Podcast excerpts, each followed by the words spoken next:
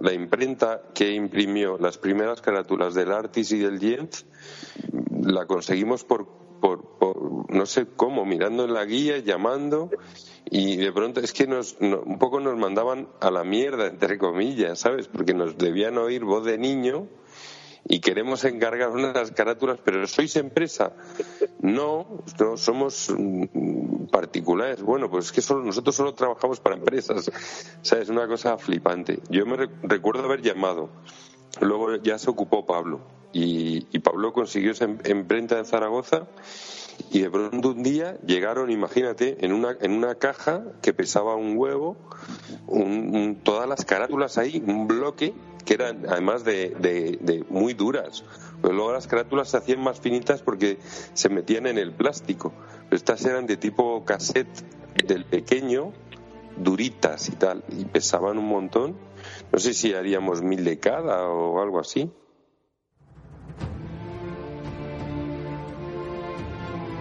Cuando a mí me llaman por teléfono y me dicen, somos una empresa de juegos de ordenador, yo ya estaba enterado un poco del mundo de los ordenadores, no tanto como luego me he enterando.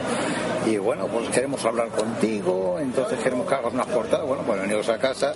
Fíjate mi sorpresa cuando me llaman a la puerta, abro la puerta y me encuentro un chaval de 18 años que era Pablo Ruiz. Y yo dije, hostias, esto, pues de las, cosas clásicas, bueno, sí, ya veremos, a ver. Entonces me ofrecieron la portada, yo la hice encantado, la hice la de Rocky, que bueno, estaba pasando un poco en el juego de la película de Rocky pero estuve, tiré varios bocetos, como siempre, en todas las portadas siempre hago varios bocetos.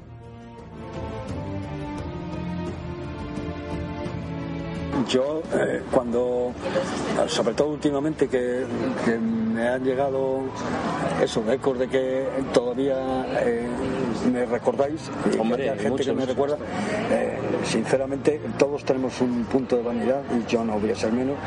Eso me satisface, me eh, satisface mi vanidad y también el, bueno, sentirte reconocido al cabo del tiempo, pues eh, de verdad que hace que digas, bueno, eh, le dediqué cariño porque desde luego cada portada una me habrán salido mejores que otras, pero en todas puse un cariño tremendo, trabajé con todo con todas las ganas.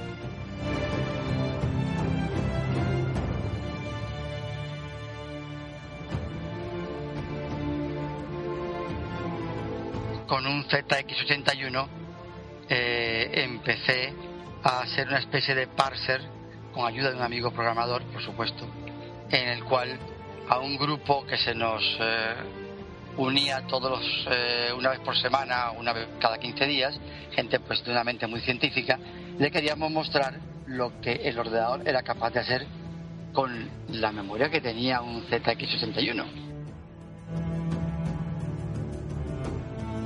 Tanto yo con el Dustin como Emilio con su Freddy, pues fuimos siguiendo un poco la misma tónica.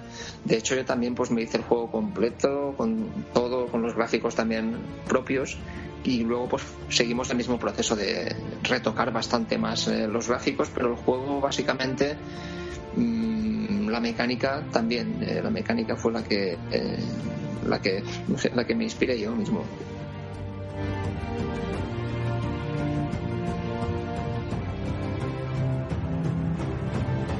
Soy John Redman. Esto es el mundo del Spectrum Podcast.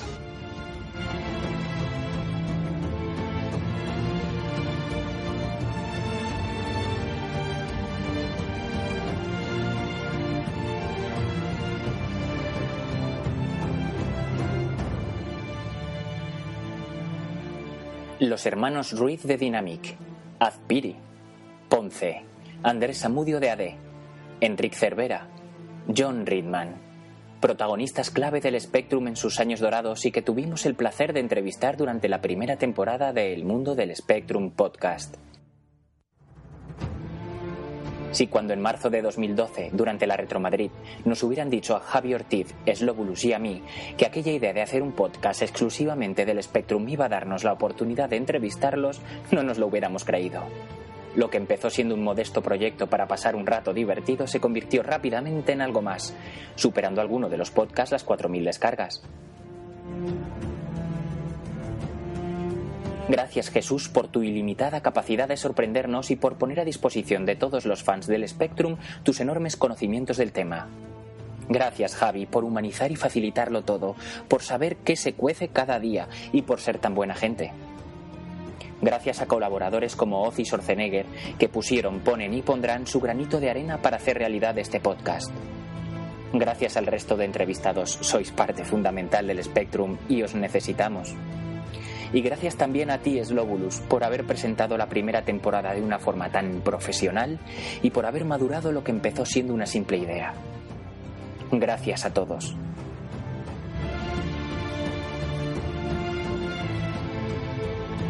Y ahora, tras esta pequeña parada, cogemos impulso y nos ponemos manos a la obra. Hay muchas sorpresas preparadas.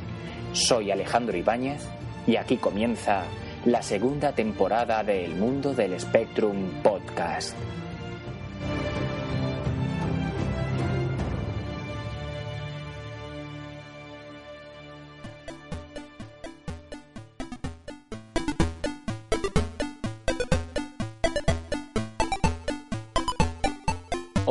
Amigos Spectrumeros, ¿qué tal estáis? Bienvenidos a, a, este primer programa de la segunda temporada del Mundo del Spectrum Podcast. Nosotros estamos aquí llenos de ilusión, de muchas ganas de empezar y preparando muchísimas sorpresas para, para esta temporada.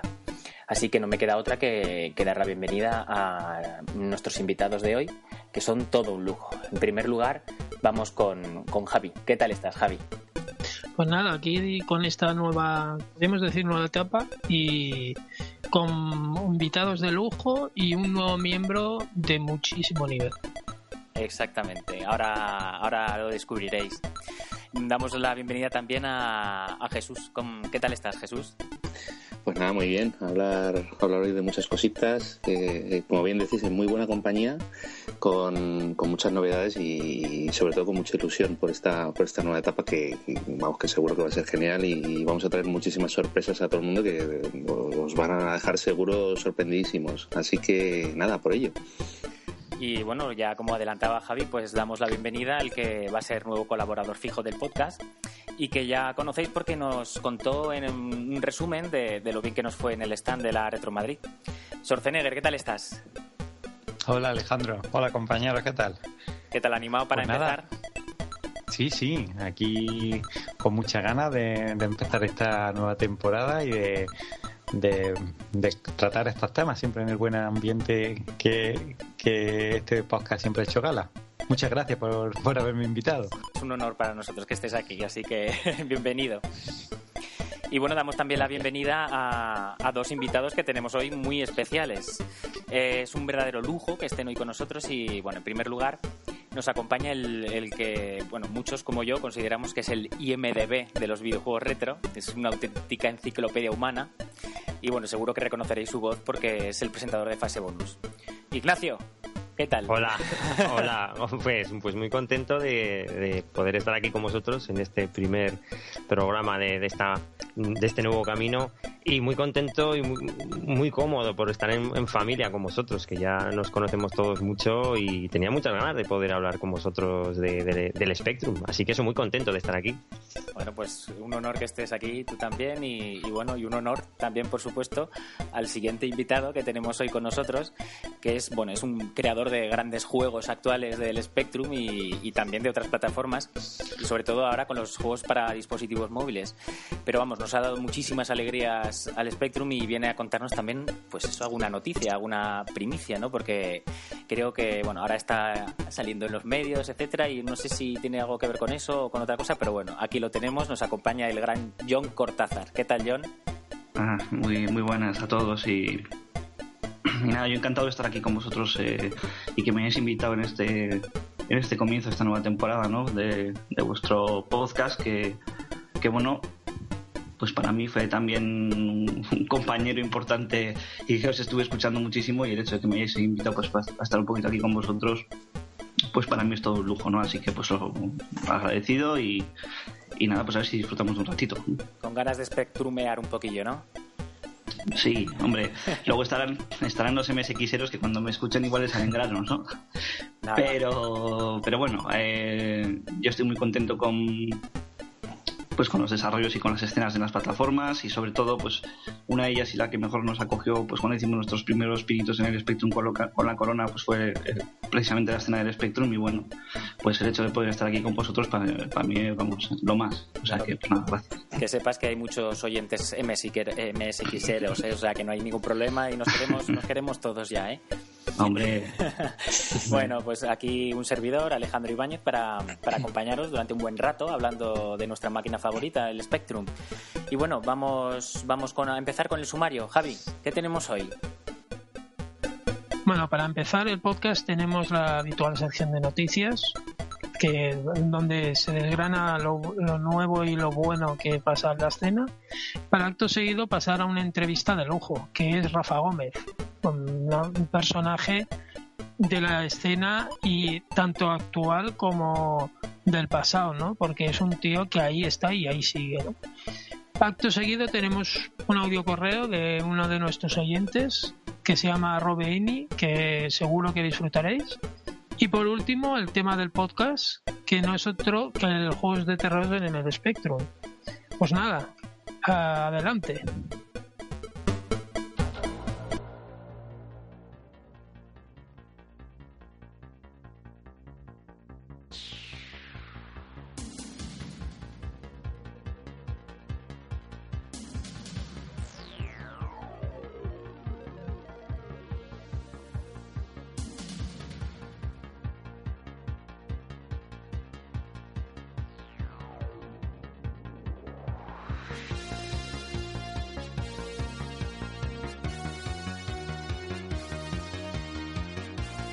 Como bien dice Javi, empezamos con, con las noticias y este podcast eh, va a ser dividido en dos bloques. En, en primer lugar, quería yo mmm, comentarle a Ignacio que nos dijera un poquillo qué tal fue el top 10 que preparó Fase Bonus de, de juegos de Spectrum. Porque, bueno, mm, yo he escuchado el podcast, somos muchos los que hemos escuchado esos podcasts divididos en varias partes donde, bueno, pues al final no sé si decir quién es el ganador para no sé si soltar el spoiler, pero bueno, dejo la responsabilidad en ti, Ignacio, y sobre todo que nos cuentes un poquito qué tal fue la experiencia, qué opinas del top que es lo resultante, un poquito que nos cuentes. Vale, pues eh, empezaré diciendo que en el, en el, podcast, como bien sabéis, nos acompañó, bueno, me acompañó en este caso Javier Ortiz. Bueno, Javi, que voy a dar unas pinceladas de mi opinión personal. Yo lo del top, si queréis digo el ganador, porque a mí es un juego que me, gustó mucho, que es, venga, lo digo, Target Renegade, fue el, el, que ganó el juego número uno, pero que podemos decir, Javi, que nos lo pasamos muy bien, ¿no? Pues sí, la verdad es que fue un programa que al final vino a complementar aquellos dos especiales que, que se hicieron en la anterior temporada y sobre todo es juegos, juegos y más juegos. Y aún así es que podía haber durado lo que hubiéramos querido. ¿no? Sí, sí, eran un, ya creo que lo comentamos, unos 300 títulos. Y creo que con Alejandro lo comentaba alguna vez, ¿no? Que casi da igual cuál es el título que, que ha ganado. Lo que nosotros queríamos hacer simplemente es que saliera el juego que la gente metió en su top, ¿no? El juego que más metió la gente en ese top, pues era el ganador. Ya no se daban puntuaciones, sino simplemente eso. Hubo mucha gente que decidió meter en su top 10 este juego, este Target Renegade, entre otros muchos títulos, y por eso se alzó con la corona pero que aún así comentábamos que, claro, el Spectrum tiene. ¿Cuántos top 10 puede tener? 100, 50, o sea, simplemente era un poco para recordar los títulos. Eh, poder comentarlo con, con, los oyentes, poder hablar con vosotros, tanto con Alejandro como con Javi, como con Schwarzenegger. Jesús no pudo, no pudo, no pude meterlo en ese top porque los títulos que había votado, los dos únicos que entraron, pues ya estaban ahí adquiridos, pero bueno, Jesús. Nada, no, no, he acertado, macho, no, pero vamos, ni uno.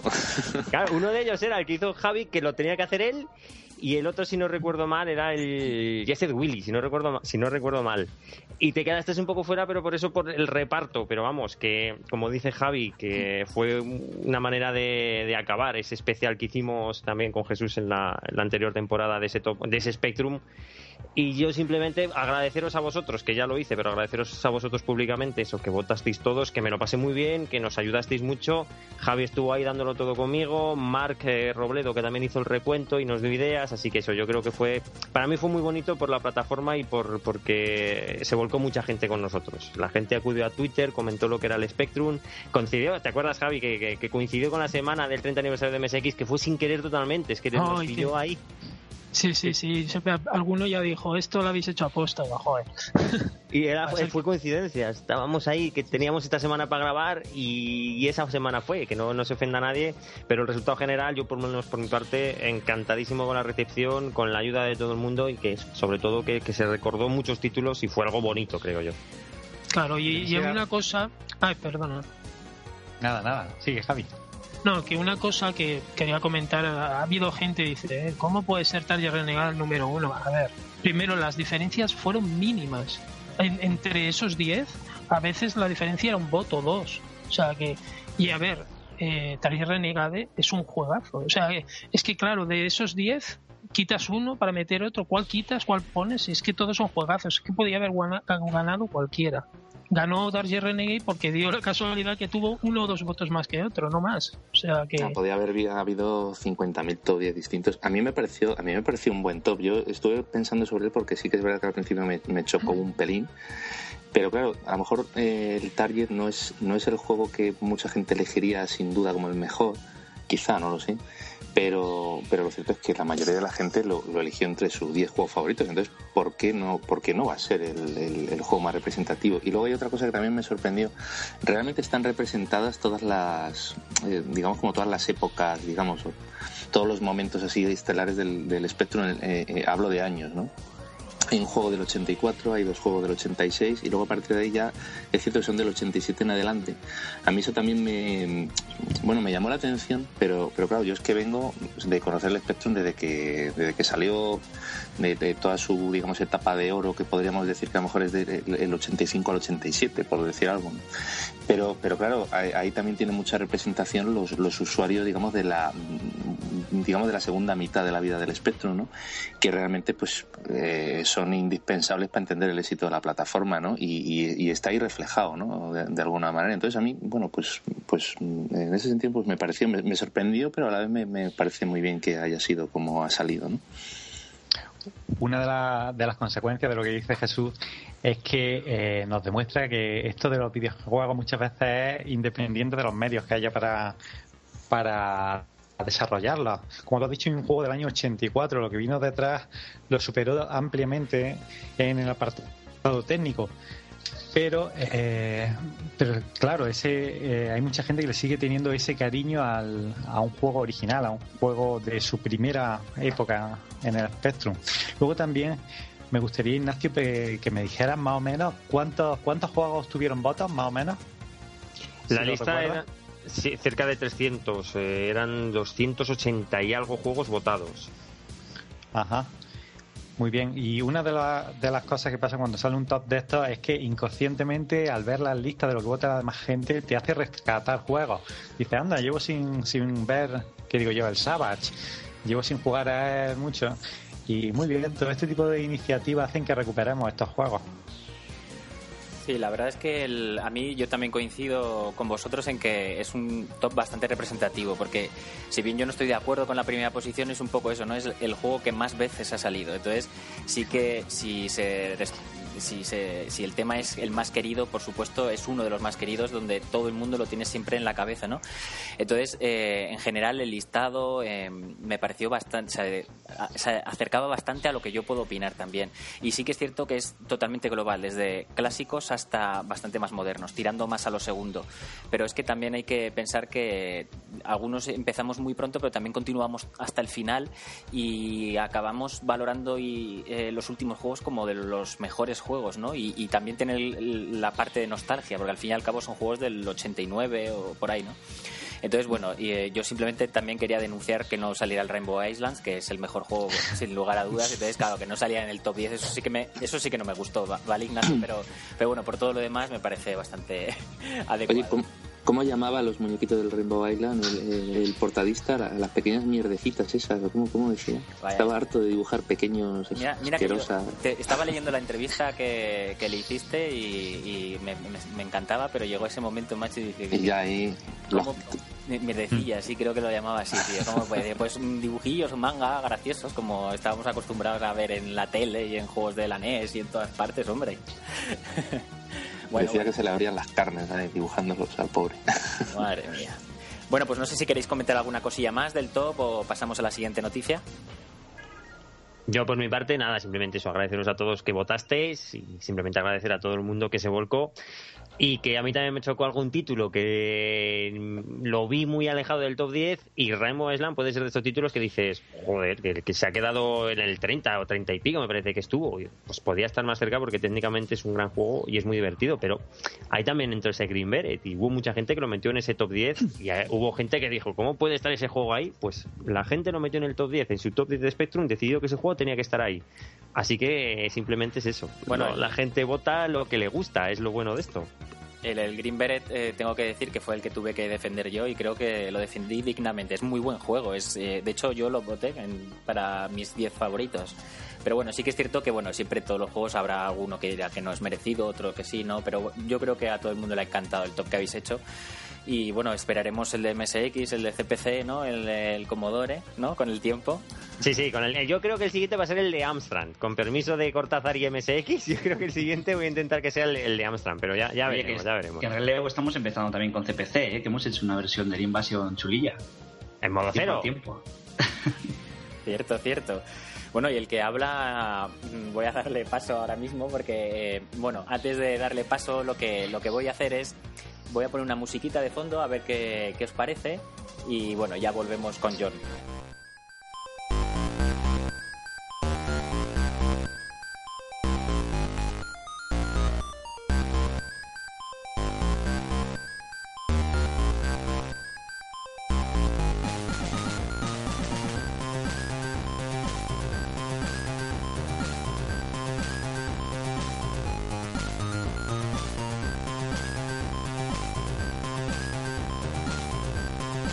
Bueno, John, eh, esta música que, que ha estado sonando, ¿qué es exactamente?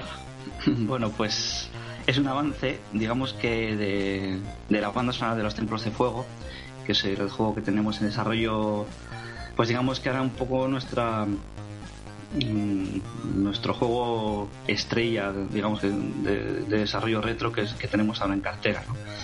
Eh, la banda sonora está ya terminada completa, es excelente, eh, para el juego, pues bueno, que ya, bueno, ya sabéis que va a ser la secuela de La Corona Encantada, pues hemos, eh, hemos tratado de, mantener el mismo grupo de desarrollo del primer juego, ¿no? Eh, la gente lo primero que se va a fijar es en la carátula de Azpiri, lógicamente Azpiri pues también está, pero, pero digamos que, mm, quería que estuviesen pues todos, ¿no? Todos los que colaboramos en ese juego, pues que para Relevo y fue, fue muy importante.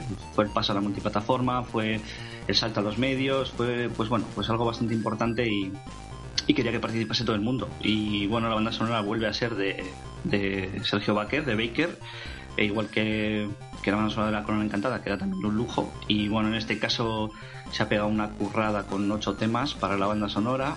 Bueno, también hay que decir que Los Tempos de Fuego es un juego bastante más mm, largo, con bastante más tiempo de juego de, de, que la Corona Encantada, ¿no? Digamos que eran plataformas un poco más sencillo que te puedes hacer el tirón. Entonces, pues bueno, todo es más completo, digamos, tanto en gráficos como en historia como en música, ¿no? Y este, pues, es un pequeño avance, digamos, que en exclusiva de, del trabajo que está desarrollado detrás y que, y que bueno, es un poco con lo que con lo que estamos a nivel de, de, nuestro desarrollo que quiere ser más fuerte ¿no? de, de los que tenemos ahora en cartera. Bueno, o sea que el juego eh, es todavía más ambicioso que la primera parte, ¿no? Que ya nos dejó a todos asombrados y bueno, nos pareció espectacular como homenaje a, a los clásicos juegos, sobre todo de Dynamic, ¿no? Y, bueno, aspiráis todavía más, o sea, aún le vais a sacar más jugo al Spectrum. No, digamos que, que la Corona Encantada era, un, pues lo que tú comentas, ¿no? Pues sí, quería ser un homenaje a los primeros juegos de Dynamic, y este va un poco más lejos. Eh, pretende ser un juego más de aventura, mm, va a ser muy largo, no te lo vas a poder pasar de una atacada. Eh, por eso tiene un sistema de passwords, digamos, para poder, passwords dinámicos que te guardan un poco niveles del personaje y ítems y cosas así para luego poder recuperar y seguir jugando.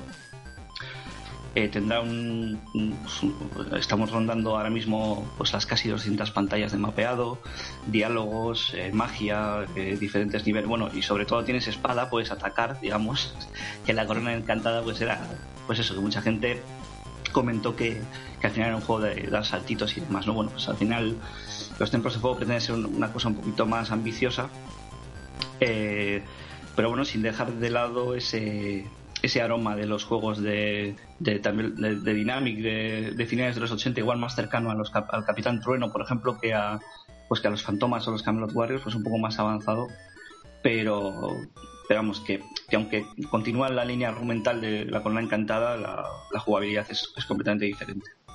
Madre mía, estás eh, dejándonos con los dientes largos y entonces yo te tengo que preguntar que ¿cuándo? ¿Cuándo? Pues eh, la, intención es terminar el desarrollo este año. Lo que ocurre es que probablemente lo dejemos cara a, lanzarlo en Retro Madrid en 2014. Más que nada por, por, el tipo de evento que es y, por, y porque le queremos dar mucha cancha. Queremos también estar como con la corona. Pues queremos contar con Aspiri allí. Pues queremos montar algo un poco digamos, especial. ¿no? También justo va a coincidir con que ese, esa fecha marca el quinto aniversario de la Corona Encantada, con lo cual, pues digamos que un poco nos viene un poco todo al pelo, ¿no? Digamos que durante ese periodo de, de la Corona Encantada, que tuvo un periodo de lanzamiento, digamos que amplio, porque primero, si os acordáis, la Corona Encantada sale solo para MSX con aspecto de Spectrum, digamos, que bueno, nos cayeron un poco de cantares por eso. Y luego, y luego más adelante salió, digamos, que la versión remozada de MSX y la versión de Spectrum ya en Retro Madrid, ¿no? Pues ese periodo que va desde diciembre a marzo, digamos que, que queremos hacer un poco de periodo de aniversario de la Corona Encantada, que empiece con, pues con, yo que sé, alguna versión para otras plataformas de la Corona Encantada, con algunas cosillas todo relacionado con la Corona, hasta el final, pues digamos que cerrarlo con el lanzamiento de los templos, ¿no? Entonces, bueno, eso es un poco la intención, con lo cual, pues pues bueno, ya queda menos, tener paciencia. Madre mía, eh, mantendremos informada a la gente, pero vamos, se va a hacer larga la espera. ¿eh? Y también te quería preguntar una cosa. Bueno, últimamente está saliendo mucho en los medios y creo que tu empresa ha conseguido la licencia de, de una plataforma moderna, pero bueno, es algo que no es nada fácil, ¿no? Pues sí, eh, mm, eh, bueno, la verdad es que nos ha, nos ha cogido también, no lo esperábamos, porque nosotros en realidad cuando nos profesionalizamos, que fue hace un par de años, en 2011, y bueno, empezamos a trabajar primero con juegos, digamos que promocionales para la agencia Vals, eh, y fuimos avanzando un poco en el producto propio para móviles y tal, pues nunca pensábamos en las consolas, para nosotros era inalcanzable, ¿no? Pero bueno, dio un poco la casualidad de que pues, en Bilbao se, se, montó un evento que se llamaba Fan and Sirius de, videojuegos, pues que se entregaron premios a nivel nacional y europeo y se acercó por allí el, el responsable de desarrollo local de PlayStation España. Y bueno, pues ya aparte de, de ir al evento, pues quiso reunirse un poco con la gente de, de, pues, pequeños estudios que había por ahí, por, por Bilbao, ¿no? Eh, con la suerte que se estuvo reuniendo con nosotros en relevo. Y bueno, cuando vio todo nuestro proyecto Baboon, con todas pues, las demostraciones, los gráficos, todo el arte que tenemos trabajado y demás, pues, pues nos sugirió que por qué no lo lanzábamos para PS Vita. Y yo, pues no lo lanzamos porque, porque no podemos, porque vosotros estáis aquí, vosotros nosotros aquí. O sea, y bueno, fue un poco comenzar las, las em, conversaciones y a partir de ahí pues se fue se fueron desarrollando otros pasos hasta hasta llegar a la a la certificación pues que obtuvimos hace poco menos de un mes o así la, certificación de, PlayStation y luego la digamos que la licencia para desarrollar para PS Vita y de distribuir como publisher en PS Store. Y ahora mismo estamos pues eso eh, intentando como locos pues eh, pues eh, modificar un poco el concepto de Baboon que teníamos para móvil, estamos consolidando mucho, estamos rehaciendo otra vez todo el proceso de preproducción. El otro día, hace tres días, nos llegó el kit de desarrollo de Vita, pues que anduvimos ahí investigando, o sea que como que se nos abre un universo pues totalmente inesperado y nuevo y que esperamos estar por lo menos a la altura. Bueno, pues muchísimo ánimo, ¿eh? Lo que voy a hacer ahora es eh, pasar a Javi porque creo que tiene una pregunta para ti, así que Javi. Joder, miedo me da Javi. no, no, no, no, es no es de las chungas. La cosa es que hace, hace bastante tiempo sacaste un juego llamado British Bob para MSX y yo te dije, ah, este no lo podías pasar a Spectrum, este no lo podías pasar a Spectrum, comenta, comenta algo, comenta, comenta. Joder. Bueno, pues ya sabes que lo estoy haciendo, ¿no? Para Spectrum. Hombre, ahí, ahí. lo que tú lo que tú no sepas del Spectrum. No, pues sí, sí. eh, digamos que es una espinita que teníamos clavado con British Bob, eh, que es un, bueno, si los que no conozcáis, es un pequeño juego de plataformas para MSX, pues es muy sencillo, pero es muy chulo y a mí es uno de los juegos de relevo que más me gustan, aunque bueno, pues Invasion of the Monsters es muy potente y la Corona pues tiene toda la repercusión y el achurro, el Big Jam, pues me parece un juego de putos muy original, pero British Bob tiene algo, es como un juego muy sólido, como que todo está muy bien, ¿no? Como que como el más completo dentro de lo pequeñito que es, ¿no? Y, y bueno, mí la rejugabilidad que tiene es muy... No sé, siempre me ha gustado mucho. Y claro, encima siendo un personaje inglés y que no esté en el ordenador inglés por antonomasia, que es el Spectrum, digamos, pues siempre, siempre ha sido un poco esa espinita, ¿no? Y pues nada, teníamos un poco planteado gráficos y, convertido todo un poco, o planeado cómo hacerlo para la conversión Spectrum, lo que pasa es que no lo habíamos acometido. Y nada, hace un par de semanas que terminamos, o hace, casi un mes que, realizamos el último lanzamiento, que fue Malaika, un juego que sacamos para MSX, un juego de plataformas, nada, eso lo hemos sacado hace poquito. Y, nada, antes de arrancarnos con la gran tacada de terminar los templos de fuego, pues pues eh, hemos metido cancha ya a la conversión de Spectrum de Vitismo que va muy muy muy bien. Ya tenemos eh, más o menos eh, jugable el, juego en Spectrum estamos puliendo ciertas cosas pero pero vamos va a ser un lanzamiento muy muy muy muy en breve y que bueno que espero que a los Spectrumeros les encante y que sobre todo a los ingleses que no me den muchos gorrazos pero bueno en fin curiosamente el, el juego estuvo muy bien valorado en la Retro Gamer en la revista inglesa y les parecieron muy graciosas los estereotipos y el tío con el bombín y el paraguas y las galletas de té y la reina y tal ¿no? o sea que pues bueno si al final está también esos estereotipos llevados con, con respeto, ¿no? Con lo cual, bueno, si, si ven el punto gracioso y, y encima ven el punto jugable de- del programa, pues, pues es- espero que, que les pueda gustar. Bueno, pues ya veis que noticias frescas y bueno, pues muchísima suerte, John, ¿eh? con todo eso. Así que, bueno, vamos a, vamos a pasar ahora ya, como comentaba Javi en el sumario, con la entrevista a Rafa Gómez. Y yo creo que lo mejor sería introducir un poco quién fue Rafa Gómez. Ya luego daré paso a Jesús para que empiece la entrevista, pero vamos a ver, Schwarzenegger, tú creo que tienes algo que, contarnos. Pues Rafa Gómez, desde mi punto de vista, uno de los mejores programadores que ha habido en España, en 8 bits. Eh, es alguien que sigue dedicado al mundo de los videojuegos y basta decir que en su haber hay, hay títulos como Mad Miss Game, Rock and Roger, Emilio Butragueño Fútbol, Mortadelo 2, eh, El Zona Cero, Viaje al Centro de la Tierra, eh, la segunda parte de Gremlin. Eh, fue un hombre que entró a topo desde el principio, fue de- desarrollando diferentes, diferentes puestos y llegó hasta el final de la existencia de la compañía. Eh, alguien que desde, desde el principio, desde muy joven, decidió que iba a convertirse en programador de videojuegos y lo consiguió. Bueno, pues ahora yo creo que sí que vamos todos a apartarnos un poquito. Vamos a dejar a Jesús, que es el teletransporte, y, y vaya con Rafa a hacerle la entrevista. Así que nada, te paso el micro y todo tuyo. A ver, trae, trae, trae para acá. Fla, fla, fla, fla. Bueno, este, el sonidillo este es la, la teletransportación, ¿eh? Fla, fla, fla. Bueno, venga, vamos allá.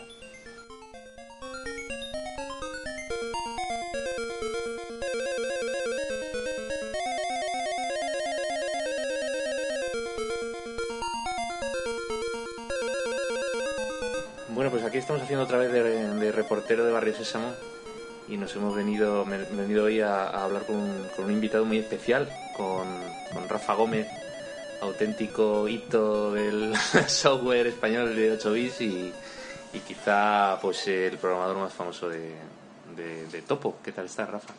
Muy bien, muy bien. También conocido como Rafallo. sí, sí. Yo ya me permito la licencia de llamarte Rafa. Sí, ahora ya que estoy en mayorcito eh, y me estoy quedando medio calvo, ya sí. Bueno, bueno. Soy Rafa, pero, pero sí, yo por aquella época pues todos teníamos un poco nuestro mote, nuestro tal, y sí, me conocían por Rafallo. Pero sí, ahora soy eh, Ahora Rafa. el antiguamente conocido como Fallo. Muy bien. Oye, bueno, pues nada, pues estamos aquí un poco para hablar de, pues de aquella época. Eh, queremos también un poco centrarlo no solo en los juegos y en, temas un poquito más conocidos por todos, sino también en, en cómo he visto tú personalmente aquella época. Y, bueno, pues empezando por tu Córdoba.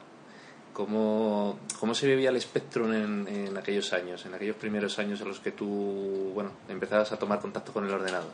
Eh, bueno, aquello, en, supongo que en Córdoba, en cualquier pueblo pequeño, ciudad pequeña o de un tamaño mediano pequeño como era Córdoba, eh, pues se vivía muy diferente que aquí en la gran ciudad. Cuando yo vine, veía que yo aquí, o sea, aquí veía que había auténtica devoción por, por los ordenadores de 8 bits y en cambio allí, pues éramos un reducido grupo de gente un poco rara, ¿eh?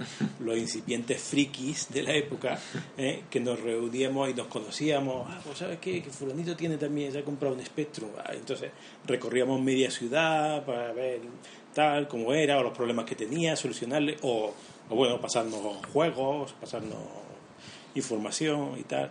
Y entonces éramos casi como una secta.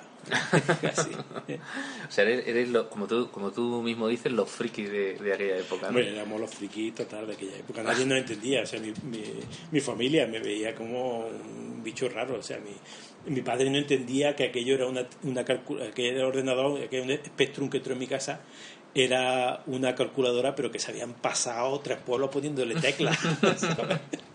y además que no servía como máquina de escribir. Tú mentías también, decías, no, pero si esto es para, esto es para estudiar, esto es para hacer los deberes. Sí, sí, no, yo, yo mentía, empecé mintiendo, pero luego lo, verdaderamente lo utilicé para hacer deberes, sí, sí, sí. O sea, todo lo que eran eh, cálculos trigonométricos en, en, la asignatura de topografía, cuando yo estudiaba delineación, eh, yo lo hacía con mi espectro. O sea, y, cálculos que, se, que mis compañeros se tiraban semanas ahí calculando superficies y tal, y yo me lo hacía en una horita, me hice un programa, ¿eh? y yo, papá, ponía las cotas, ¿eh? y, enseguida me salían los valores, los resultados, y claro, hasta que todo el mundo se descubrió que yo tenía un ordenador. ya se vinieron todos a tu casa. Pues mira, calculame mi superficie y, tal. y entonces, pero bueno, sí, sí, yo, lo usaba, lo sí. Y, y porque no tenías uno portátil, que si no. Ahora sí, ahora ya te puedes llevar un emulador y te puedes hacer los cálculos topográficos con el Spectrum si quieres. Muy bien. tú realmente eres totalmente autodidacta con muchos programadores de la época porque, bueno, entonces no había realmente academias donde uno pudiera ir a estudiar, especialmente cuando ya hablabas de código máquina y cosas un poco más sofisticadas. Tú, tú era libro. Nada, nada. No, no, yo un, un solo libro. O sea, bueno, ya con el tiempo me compré más bibliografía y tal, pero yo empecé y hice mis primeros programas allí en Córdoba y solo tenía un, libro, además en inglés, yo tenía un nivel muy básico de inglés y, y eso y un diccionario y mucha fuerza de voluntad y hice mis primeros juegos allí. Y hiciste tus también unos listados que mandabas a revistas, eh, tenías, digamos, ese primer contacto con el sector profesional sí, que había. Sí, porque el, único modo realmente de intentar financiar mi hobby, porque entonces era un mm. hobby, era intentar vender algún listado, ¿sabes? Y sí, conseguí vender alguno que otro a Micromanía, sí. Sí, te daban 10.000, 15.000 pesetas, cosas 15.000 creo que eran, 15, sí, sí. una cantidad, bueno, en fin, que... Sí, bueno, y gracias a eso conseguí ampliarme mi 16K, de, de mi Petro 16K a 48K, que eso era ya un pepino. Es muy curioso porque hay muchos hay muchos programadores que tuvieron el salto, digamos, del ZX81, que era al final un ordenador de un CAS, o 16 si tenía la ampliación, pero blanco y negro y tal, el salto a los 16K eh, con el color y tal, hay muchos programadores que lo destacan como una especie de shock y muchos y muchos tuvieron curiosamente el ordenador que tenías tú, el 16K, y luego lo ampliaron al 48K. Sí, sí, sí. sí. Y, luego hiciste un juego que fue, digamos, tu primer intento como de vender algo más, eh, más elaborado, ¿no? Que era un juego como de naves, que se llamaba Fobia, pues. Sí, sí, un juego que se llamaba Fobia. Bueno, lo acabé, lo terminé, quedó muy bien, era muy divertido, muy adictivo, una especie como de juego de naves, mezcla entre juego de naves y arcanoid. Ah. Y, y bueno, me vine a Madrid y lo estuve paseando por toda la distribuidora de la época, incluso lo llevé a Dynamic, eh, lo llevé a Herbe y alguna otra compañía más. Y, y bueno, también interesado en publicarlo tanto Herbe como Dynamic. Y al final opté por Herbe porque fue, fue Paco Pastor, mm, me ofreció más, me ofreció muchas cosas. que fue el momento en que le conociste, supongo. Sí, lo, lo conocí, sí, sí. Y, y ahí empezamos a plantear pues el siguiente el siguiente proyecto, que sería el Survivor. El Survivor, o sea, porque realmente esa fue la puerta. Tu, tu entrada a Herbe fue gracias a ese primer juego que nunca llegó a salir, que supongo que será Sí. irrecuperable. O- Sí, además fue tan irrecuperable como que no, no, o sea, yo tenía una copia de seguridad, porque entonces la copia de seguridad era en, en casete, La cinta, ya está. y un día fui a ponerla y casi se deshizo en mis manos, Toda- con lo cual no tengo copia de seguridad. Y lo perdí. En Herbe también tenía, iban a publicarlo como cara B de Survivor, pero al final Paco Pastor, no sé yo, tal, dijo que no, porque era un juego de 16K y tal. Bueno, el caso es que se, se perdió y, y me dio mucha pena porque era un juego que, que, que yo lo hice con mucha ilusión y muchas ganas. No, tu primer juego, Mi realmente. primer juego y además recuerdo que era muy adictivo. Con lo cual no descarto algún día hacer algo para, para volverlo a la vida. Está muy bien eso. Em, claro, bueno, entonces el Survivor realmente su origen está ahí, en que te proponen. Eh, Bueno, Survivor no, no me propusieron nada, fue una idea. eh, Survivor lo hice con, con, con, un, con mi amiguete, eh, eh, que era además mi vecino, Rafael Ángel García, que hizo toda la parte, todo el apartado gráfico. Y, y decidimos hacer un juego de. Pues eso, de un alienígena, que nos molaba mucho el personaje del alien.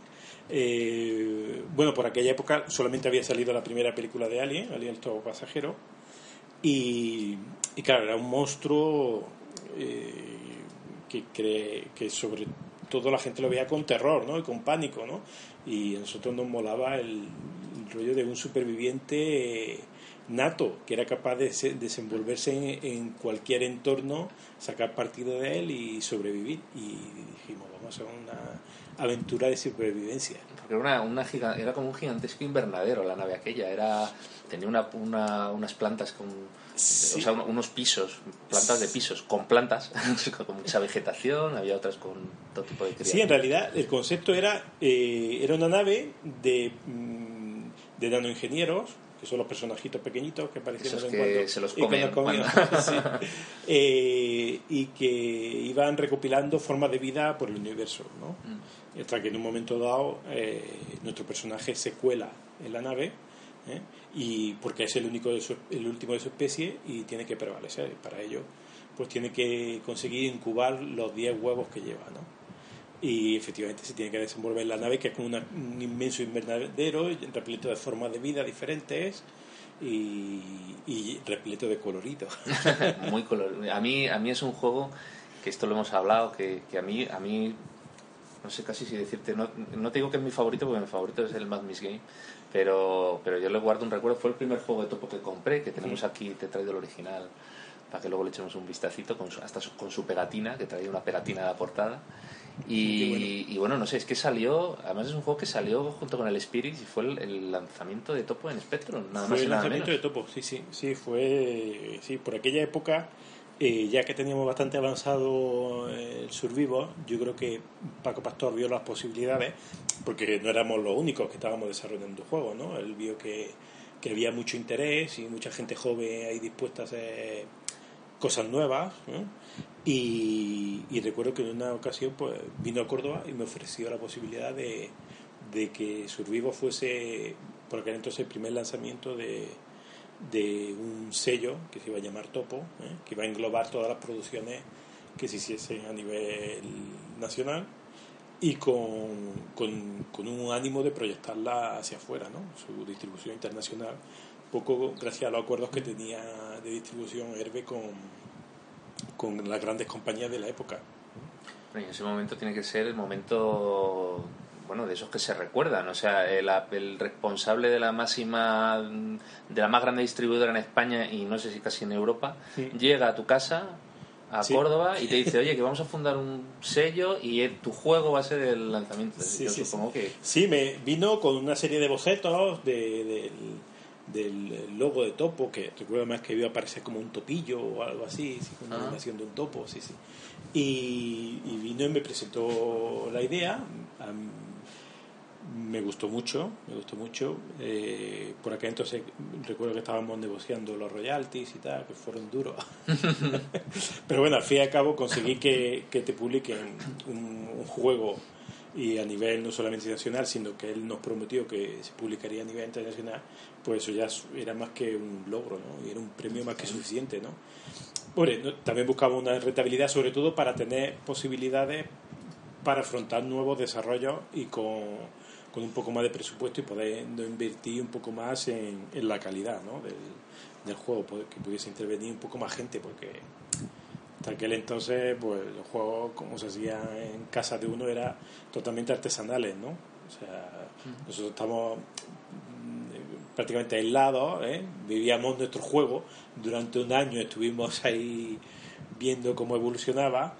Eh, bueno enviábamos betas eh, la enviábamos a Paco Pastor a Madrid y él luego cogía hacíamos una llamada oye pues mira tal queda un poco sangriento y tal, queda un poco violento, eso que se vaya comiendo niños. No son niños, son nanoingenieros. Además, nosotros somos los creadores y queremos que sea así. Nosotros un poco. Poniendo, haciendo fuerte. Haciendo así, poniéndonos en una postura ahí de fuerza. No, hombre, no, que fuera no se va a entender, que parecen niños. No. Sí, sí, y, y, bueno, pues eso era un poco, nosotros vivíamos pues el día a día yo ya había acabado mi estudio y me dedicaba al 100% a, a la programación, ¿no? Entonces, nosotros lo queríamos, ese juego como si fuese nuestro hijo, ¿no?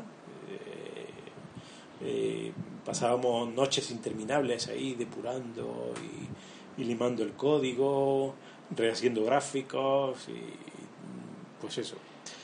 Eh, era un la carátula, la carátula nos gustó mucho, nos envió una foto Paco Pastor eh, y nos, nos, gustó, nos gustó. Hombre, no, eh, nos gustó que seguía eh, siendo un alien. ¿eh? Un poco más peludo. Un poco más peludo, un poco hombre lobo. Nosotros queríamos que fuese realmente el, el, personaje del alien, pero claro, ya nos contó, nosotros en nuestra ignorancia pensábamos que podíamos usar el personaje y tal sin ningún tipo de, de derecho ¿eh? y ya Paco Pastor nos comentó que no era posible además que no se iban a gastar el dinero en, en conseguir la licencia porque no sé yo hasta qué punto era posible siquiera conseguirlo por aquí. Sí, es que era una época también había mucho desconocimiento. Yo creo que había gente que, bueno, incluso, no sé, sabes la historia de, la, de, de Humberto Eco y el nombre de la rosa o eh, claro. No, no, es que los autores no sabían realmente ni de qué a veces de qué les hablaba. Dicen, pero un juego, claro, ¿eso qué es? O sea, un no... juego, y sí, muchas veces incluso gente que, que, que, era reacia, porque por aquella época había muy, muy, muy mala publicidad de los juegos. Los juegos creaban adicción, eh, eran violentos. Eh, la gente eh, había casos, los primeros casos de, de gente que, que había sufrido ataques de epilepsia y tal, o sea, un montón de, de, propaganda en contra del videojuego. O sea, yo recuerdo que, o sea, no exactamente esos años, años después, yo eh, recuerdo que me, me, invitaban frecuentemente a tertulias sobre las bondades de los videojuegos y, los, y los lo, lo, lo, malos que eran, ¿no? La cantidad de problemas que, que traían a chavales que jugaban desde su tierna infancia ¿eh? que lo habían eh, conseguido hacer personajes pues, retraídos, personajes con problemas de sociabilidad, o sea, personas con, con problemas para relacionarse con otras personas. Paradójicamente, hoy muchos de esos chavales los veo por ahí súper activos en redes sociales. Digo, bueno, por lo menos no fue para tanto. Mira, psicópatas todos. Fíjate cómo hemos salido. hemos salido fatalmente. Pues sí, no, a mí el, el, Survivor es que a mí es, a mí es un juego que me parece alucinante, porque es que ya no solo es el colorido que tiene bestial, la calidad gráfica, o sea, que se nota súper mimado, los detalles que tiene técnicos, o sea, porque es que la vez que estás jugando, estás viendo un scroll parallax con, los, con las estrellas de fondo, ¿no? es una nave que lógicamente está viajando y ves, ves pasar este scroll y todo eso a la vez simultáneamente en pantalla, aparecen tanques gigantes en una de las en uno de los pisos de, que, que te disparan, o sea, ahí hay un abanico de cosas tremendo y en 48K, o sea que, que a mí me parece... Era también otro logro especial, aparte del de la estrella, que, que bueno, que eso fue una obsesión mía, porque yo quería darle profundidad, sensación de movimiento a, a todo. Eso... eh, eh, eso me obligó a depurar mucho el código de concretamente de esa estrella porque continuamente al no existir eh, diversas capas o sea solamente existía una capa en un Spectrum eh, me obligaba a recalcular matemáticamente dónde iba a colocar cada punto de cada estrellita ¿eh?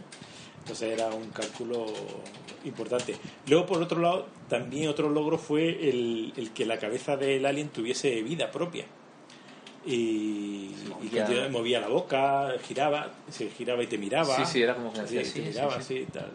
Incluso cuando un personaje le daba un golpe en la cabeza, le arrancaba la cabeza y salía botando de la pantalla y tal, eso era un logro. Que, que bueno, que después del tiempo, eh, bueno, queda muy bien, no, no incide estrictamente en la jugabilidad. Eh, no habría estado de más buscar, quizás dedicarle más tiempo a la jugabilidad, porque eh, hombre, visto también desde visto ahora en la retrospectiva del tiempo, pues veo que se podía que se quedaba, se quedaba muy muy difícil eh, conseguir el objetivo Eh, y quizás suavizarlo un poco, quizás haber puesto algún punto de, de conexión, o sea, de ruptura para que la gente pudiese retomar el juego, aunque no era normal en aquella época, No, en aquella para. época encendía el juego, empezaba de cero y era hasta donde podía llegar, ¿sabes? Sí, Yo- había algún juego había que era, era capaz de guardarte ese punto, eh, lógicamente apagarse el ordenador, eso se perdía, claro. Y poder hacer algún salvado, pero eran muy excepcionales los Es muy juegos. raro, sí, sí. Sí, Normalmente era para jugar ese juego, era para jugar y a ver hasta dónde llegaba en un, Sí, pero solo que- día. Lo que pasa es que te acababa aprendiendo el, el- el- lo que era el mapa del juego y ya sabía directamente cómo ir, ta, ta, ta, ta, ta, ta.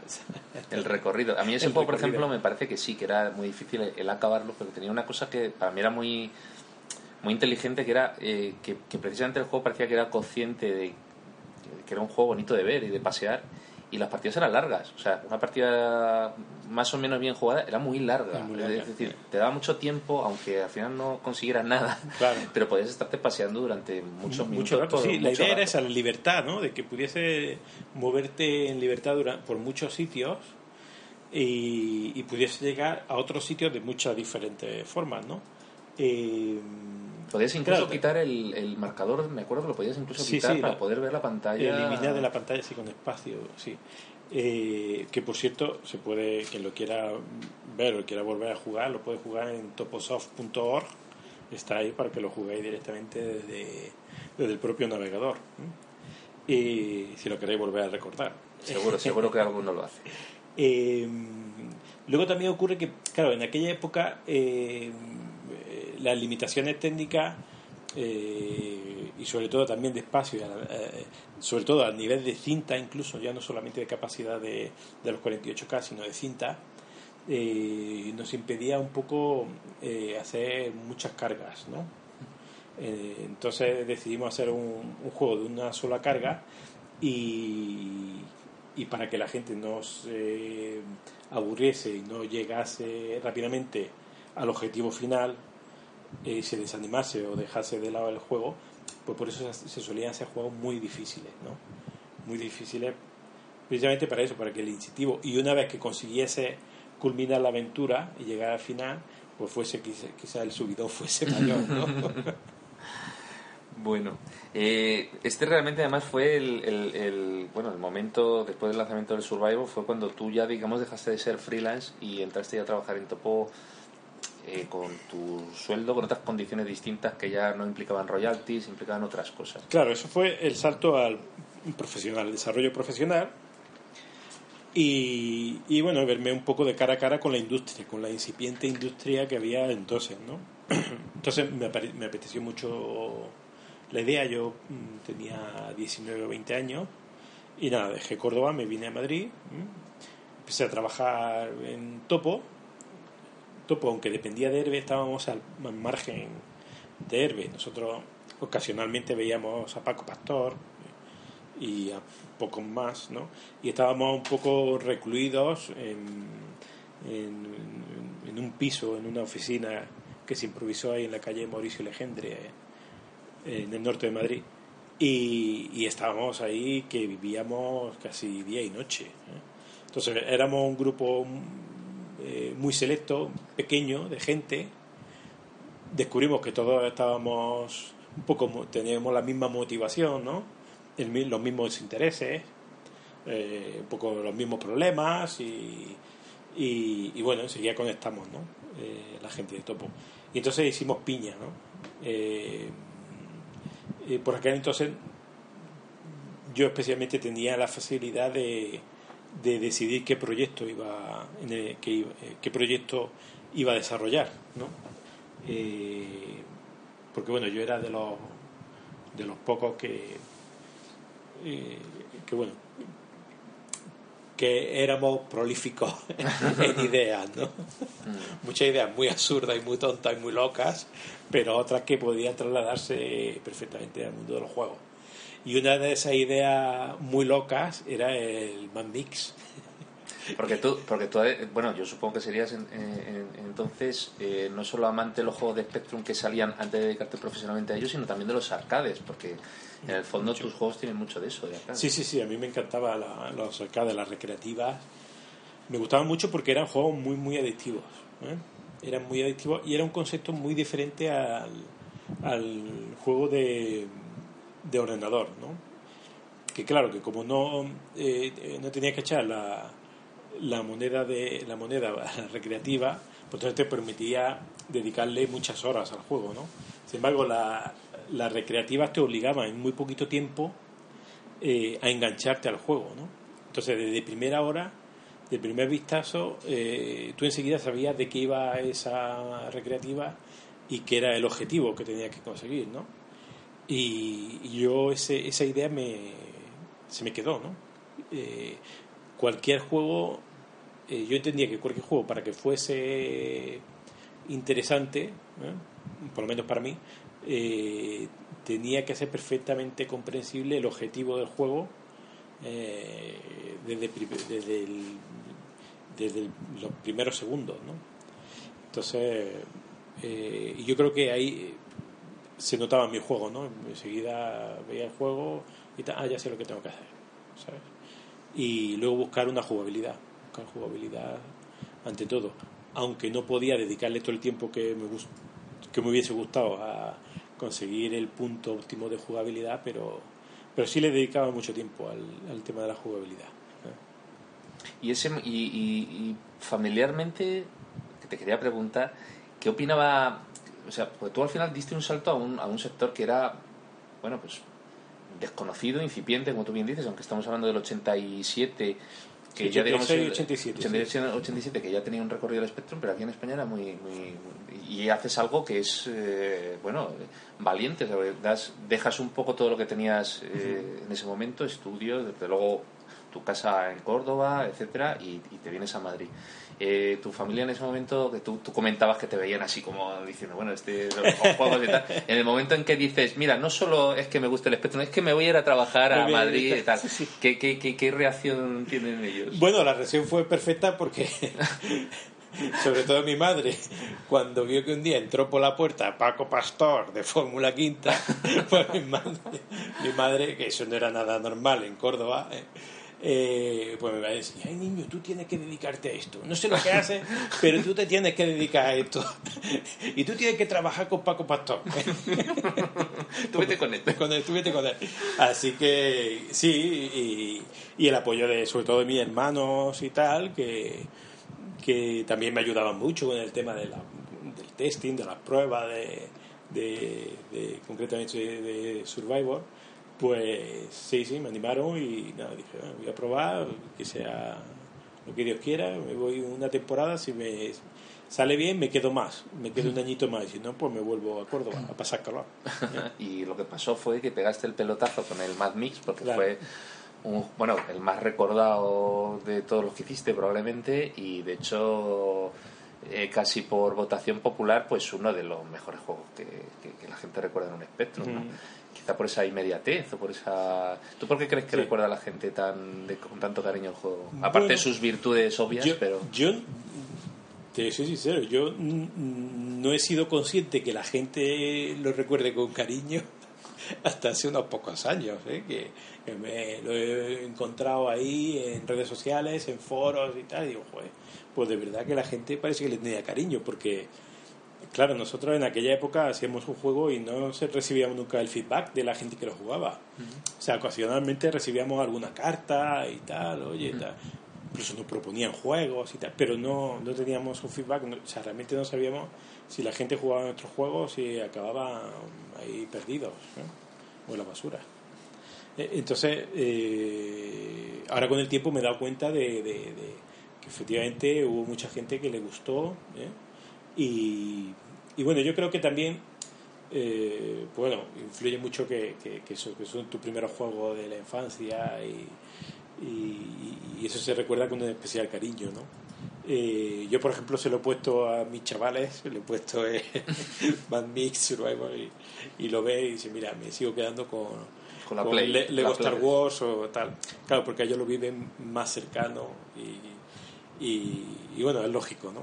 Pero que bueno, yo, yo creo que también su acierto fue que era un juego ágil, ¿eh? Era un juego ágil en unas máquinas que no tenían mucha potencia, no tenían la capacidad gráfica estaba muy, muy, muy limitada.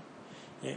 Yo creo que conseguí sacarle el rendimiento y el partido a, las pocas posibilidades del Spectrum, concretamente, y hice una versión eh, pues muy dinámica, muy. Aparte de jugable, pues eso, que, que, que, los bichos, pues bueno, te perseguían.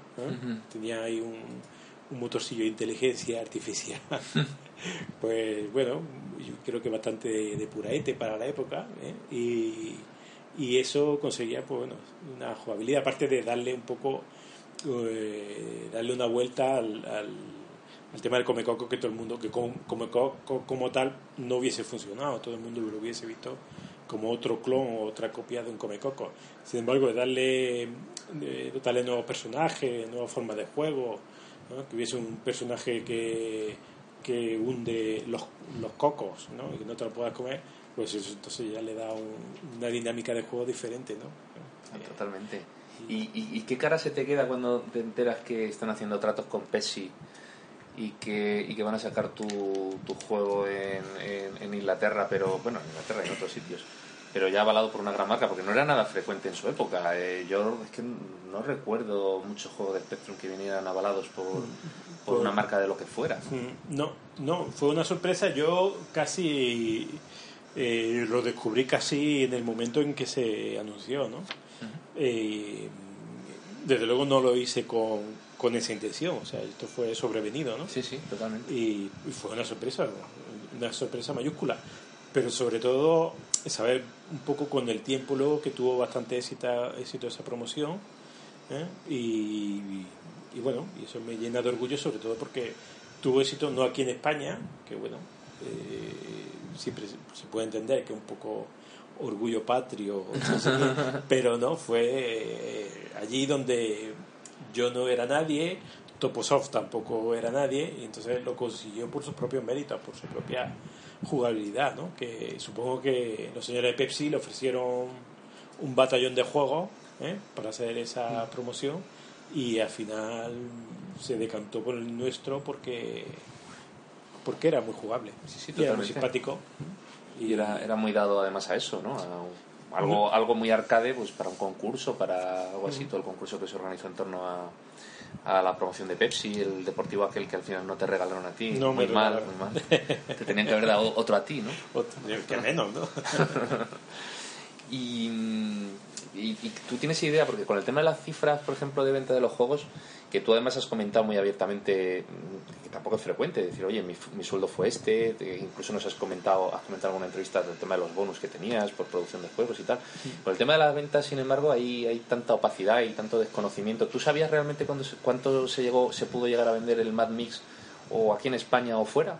no, alguna no oficialmente no sabíamos nunca las ventas. ¿eh? Oficialmente no.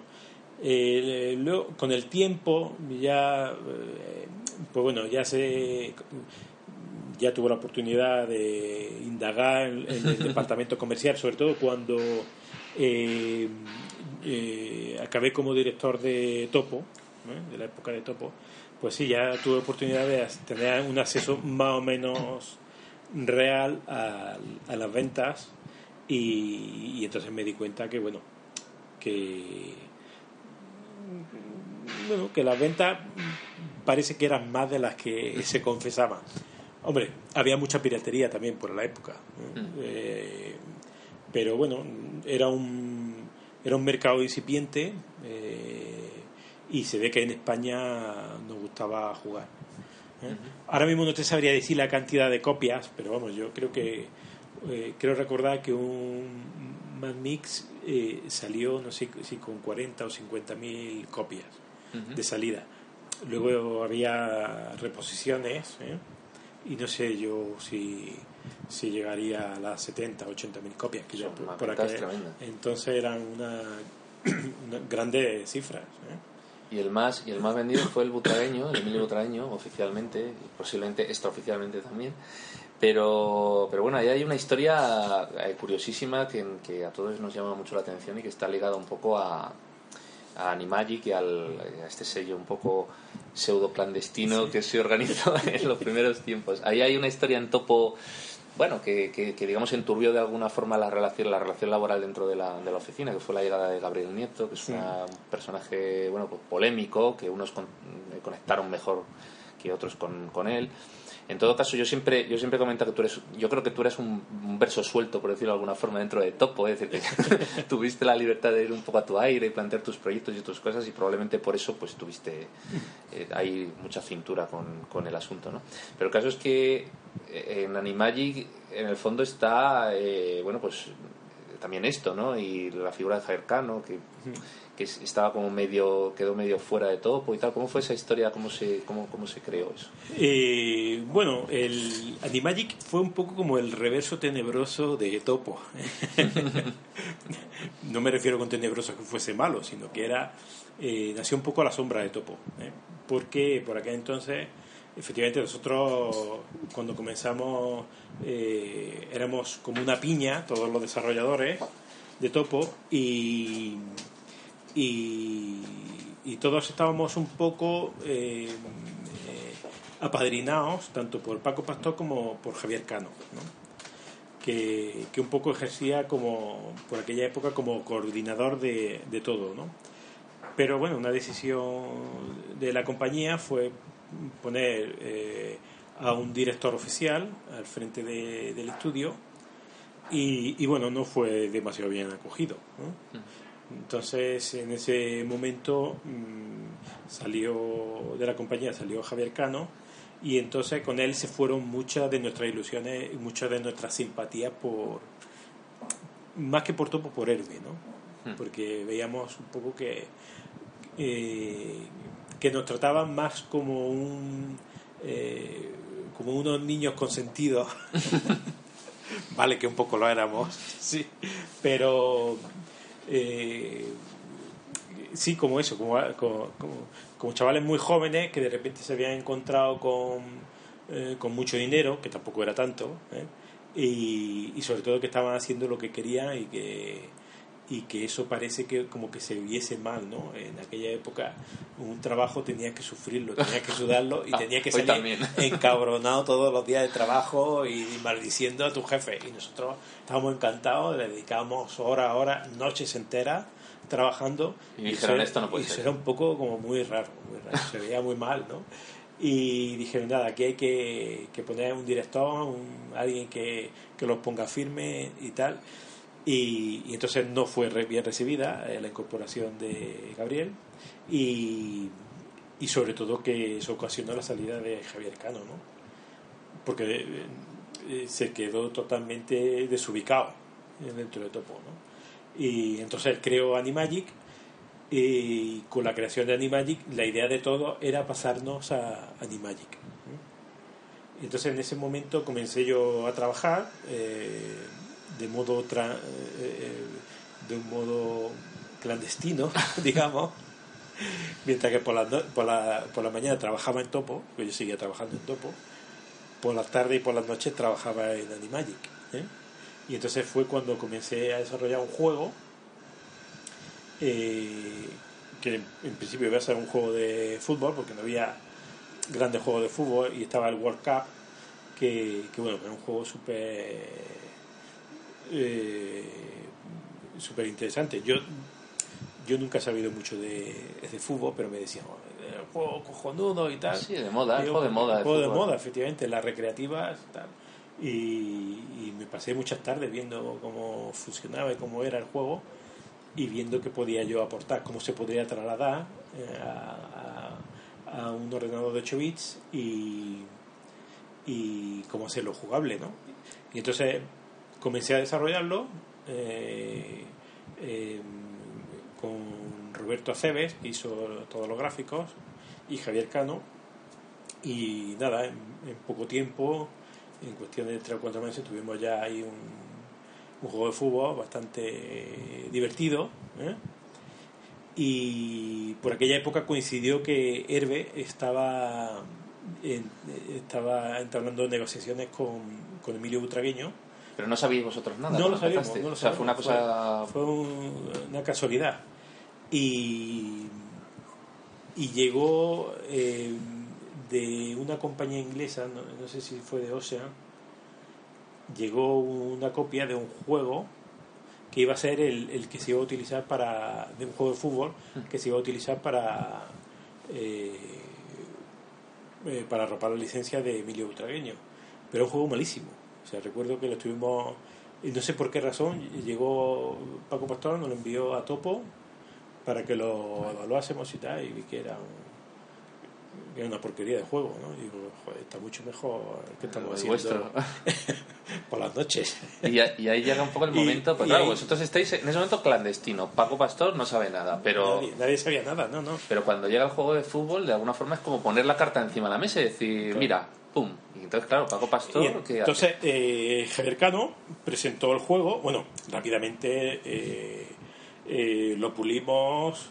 eh, rápidamente metimos un gráfico de un, De un de señor rubio. Un butragueño desde arriba. De un butragueño, una cabeza blanca en vez de una, cabeza, una cabecilla negra. Y, y Javier Cano estuvo rápido, se lo presentó a Paco. Y Paco descubrió que se dio cuenta que el juego que iba a pu- publicar como butragueño era una porquería. Entonces dijeron, no, no, este va a ser butragueño. Se negoció, ¿eh? yo estaba un poco al margen de todo eso, yo simplemente estaba ahí a saco con el juego. Eh, por aquel entonces yo estaba haciendo en topo, creo que rock and roller, creo que rock and roller, sí. Y, y nada, eh, como llegó a un acuerdo, rápidamente nos pusimos a acabar el juego. Eh, recuerdo una época de mucho estrés, fue concretamente un verano, porque había que sacarlo, no sé si era en septiembre o tal, lo justo ya para campaña. Estaban firmados todos los acuerdos, eh, ya incluso había eh, inserciones publicitarias, se había anunciado todo a un buen platillo y había que acabar el juego. sí, Sí o sí. sí o sí. Y, y nada, y bueno, lo acabamos como pudimos. Eh, de nuevo, no pudimos depurarlo todo lo bien que, eh, que me hubiese gustado, pero bueno, salió como, como Emilio Butragueño. Fue Y- un logro. Y bueno, tú, claro, tú no estuviste, digamos, en esa, en esa presentación del juego, pero, en realidad ahí se sabe que, que, bueno, pues que Javier ha estado de alguna forma con esa compañía al margen, que habéis estado implicado, todo eso se lo tomó Paco bien, eh, no, no hubo ningún problema al respecto. o- Sí, sí, se lo tomó bien porque eh, realmente eh, a nivel de dirección Javier Cano no salió mal de la compañía. Y de hecho salió abierta- abiertamente con la idea de, de potenciar los desarrollos eh, por parte de freelancers. Eh, y la idea, siempre él, él lo comentó, que su idea era cualquier juego que despuntase, publicarlo con, eh, a través de Herbe o de. MCM. ¿no? O sea, que había, digamos, unas bases buenas para que eso se pudiera, se pudiera producir. A fin de cuentas, tú trabajabas allí en tu Mm. tiempo libre, o sea, con lo cual tampoco sí, es que fuera... sí, pero no, no podía trascender que yo estaba Claro. trabajando en, en el butragueño y de hecho no lo firmé, no firmé el juego. O sea, no aparece mi nombre por ninguna parte, solo aparece Animagic. ¿eh? Muy bien. Mm, bueno, eh, estabas en ese momento también con el rock and roller, que, que, que- que eso utilizaste algo del Mad Mix, puede ser, porque tú, tú Sí. utilizabas para, digamos, para optimizar un poco los desarrollos, utilizabas quizá... Bueno, material. era inevitable, sobre todo cuando, cuando trabajaba un poco contra reloj. eh, fue de nuevo otro reto, era un juego que tenía que acabar en cuestión de tres meses y entonces decidí usar un poco todo el motor gráfico de, de Mad Mix que me funcionó también, ¿no? Y que era eh, que lo había optimizado muchísimo, ¿no? Y, y bueno, lo, lo aproveché porque técnicamente era una maravilla. sí. Eh, sí, porque eh, además recuerdo a nivel técnico que el, el- por aquel entonces eh, todo lo que eran volcados en pantalla se hacía con una serie de instrucciones del, del 180 del microprocesador pero que curiosamente no eran las instrucciones más eficientes del microprocesador. Yo me di cuenta que había eh, otras instrucciones mucho más, más rápidas y que ocupaban menos ciclo de reloj. Quizás me estoy enrolla- enrollando un poco No, técnico. perfecto. Eh, eh, ocupaban mucho, un poco ciclo de, de- de reloj, que era todas las instrucciones relacionadas con la pila. ¿eh? La pila push y pop era, digamos, donde tú ibas guardando datos que necesitabas en un momento dado recuperar, ¿no? Y eso era rapidísimo. Y entonces yo lo que hacía era jugar peligrosamente con esa pila, apuntarla en pantalla y hacer un push y pop de la, digamos, de la, de la pantalla intermedia la pantalla virtual a la pantalla real. Y eso era rapidísimo. Y por eso era tan ágil. El, eh, además estaba todo sincronizado con el barrido del, del Spectrum. Y, y eso lo conseguía, lo tenía todo super medido y lo conseguía hacer en un tercio del tiempo del, del barrido. ¿no? Además siempre permitía que el barrido eh, me pasase cuando yo empezaba a dibujar la pantalla, ¿no? Entonces el barrido iba un poquito por delante de por delante de lo que yo iba pintando, con lo cual eh, nunca se veía lo que era el romper de la pantalla que ocurría en muchos juegos, ¿no? Sobre todo cuando había scroll, movimiento de la pantalla hacía como una especie como de escalonamiento ¿eh? y se rompía, ¿no? Eh, y quedaba muy feo. Y por eso quedaba un, un, un scroll muy, flu- muy fluido, ¿no? Eh, Fíjate que virguerías, o sea, ya utilización de, de, de- de esos, bueno, que son eh, trucos de programación para poder optimizar el, el- tanto el procesador como, como la memoria, que era el otro lastre que tenía el, el Spectrum, que todo eso se ha perdido realmente, porque claro, ahora que necesitas hacer, hubo la época, por ejemplo, ya de los juegos de, de, topo de la última época, cuando ya empezaron a aparecer imágenes digitalizadas, es decir, que ya se veía, digamos, que la capacidad de los de las máquinas hacían posible pues, irte desentendiendo de determinadas cosas y empezar a, a hacer los temas de otra forma, ¿no? Pero todo eso se ha perdido ya, esa... Claro, porque ahora, hombre, ahora eh, tú te basas en, en un engine, en un motor que ya viene dado y tú no tienes por qué, un programador no tiene por qué pelearse a nivel de hardware con la, con la máquina. Ya, un poco tú lo que tienes que hacer es man- manejar bien los recursos que tienes, ¿eh? Pero una vez que, que decides imprimir algo, tú ya como programador te desentiendes ¿eh? Y lo dejas en manos del motor. Si es un motor bueno, lo pintarás muy rápido, y si es un motor malo, siéntate y espera, ¿no? Bueno, oye, ¿recuerdas más cariño, por hablar de viaje al centro de la Tierra brevemente, en vez de preguntarte por el juego directamente, lo voy a hacer de forma indirecta. ¿Recuerdas, por ejemplo, con más cariño los juegos que son tuyos de, digamos, de autor, ¿no? Como por ejemplo Zona Cero. Zona Cero Sí. es un juego, un juego tuyo. Sí, sí, sí. Eh, Mad Mix Game, desde luego. Mm. Incluso la segunda parte. Que, que a lo mejor una, un juego como Viaje al centro de la Tierra, que es desde el punto de vista de topo igual más importante, en el sentido de que fue una gran producción y tal, pero digamos que tú lo, lo retomaste, digamos, ya empezado y no era tan tuyo, por decirlo de alguna Claro, forma. no era, ya viene, ya viene dado y muchas ideas, pues tú tienes que, que intentar ajustarte a, a un tema, por supuesto, a, eh, a una estructura ¿eh? y a una forma de juego que ya venía dada, ¿no? Entonces, en este caso, concretamente, el viaje centro de la Tierra, bueno, yo intenté sacar el mayor partido un poco de lo que ya había, ¿no? Pero no es una obra exclusiva mía, porque aquel juego comenzó a desarrollarlo Carlos Arias eh, y lo terminé yo. Creo que Carlos desarrolló la primera fase y algo de la segunda y yo desarrollé el resto. ¿no? Eh, pero bueno, ahí lo, lo importante era sobre todo conseguir publicar el juego, porque el juego llevaba un retraso casi de un año y había que publicarlo. Eh, se había hecho una inversión importante en, en promoción, se había invertido mucho sobre todo en, en un, en un equipo de desarrollo eh, muy ambicioso, ¿eh? Porque del mismo modo que se desarrollaba la versión para 8 bits, se estaba desarrollando la versión de 16 bits para PC y la versión de 16 bits para, para Atari y para Amiga. ¿no? Entonces, y además eran desarrollos eh, independientes, no eran conversiones, sino que eran desarrollos específicos para cada máquina. ¿no? Entonces a mí me tocó la de, la de 8 bits, eh, terminar la de 8 bits. Eh, bueno, eh, intenté hacerlo lo mejor que pude. Al final creo que quedó simpático, quedó divertido, quedó atractivo. Le dieron, fue bastante premiado. Fue, yo creo que uno de los, de los juegos de topo más, más premiados de la época. ¿eh? Y, y bueno, y me, hombre, me siento orgulloso sobre todo por el reto, ¿no? El reto que significaba acabar un juego que ya había pasado por, por varias manos, ¿no? Fíjate que lo mejor, bueno, lo mejor del juego era un juego que estaba muy bien, que tenía un comienzo un poquito duro, que quizá a lo mejor te echaba un poquito para atrás, sí, sí, eso es un problema que tenía el juego. Pero que, fíjate, quizá lo mejor del juego ha sido la larga, porque realmente ha sido el juego que os ha permitido tener un nexo de unión quizá a todos los antiguos componentes de Topo, pues luego pues para hacer esa versión un poco extendida, o Extendida, retocada. sí, sí. Y quizá ha sido la excusa, quizá la excusa, Mm. pero que os ha mantenido ahí un poco a todos juntos y, y a través de la página vuestra nueva y ese contacto que tenéis ahora entre todos. Sí, bueno, eh, en cierto, me- la estructura, el núcleo de Topo, pues siempre hemos estado un poco en contacto, ¿no? Aunque estamos un poco dispersos y no todos se dedican al mundo de los juegos. Eh, pero bueno, siempre más o menos hemos seguido eh, en contacto. Y a raíz de, sobre todo, pues eso, del proyecto de la, de la versión extendida, ¿eh?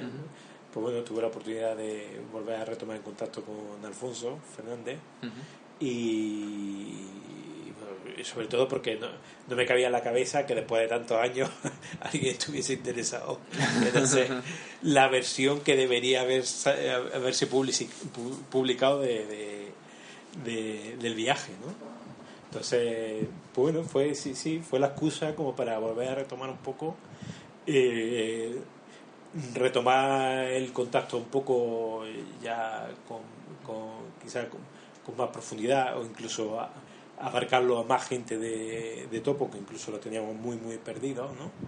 Y a raíz de ahí decidimos, pues bueno, aparte de reencontrarnos cada tiempo, hacer un, una página web que un poco lo englobase todo, que fuese como una especie como de, digamos, de museo de Topo, que es toposoft.org, ¿eh? y, y en un momento dado, bueno, todos tenemos la ilusión de en algún momento punto de la vida volver a desarrollar algún tipo de juego, volver a hacer algo, cosa que nunca hay que descartar.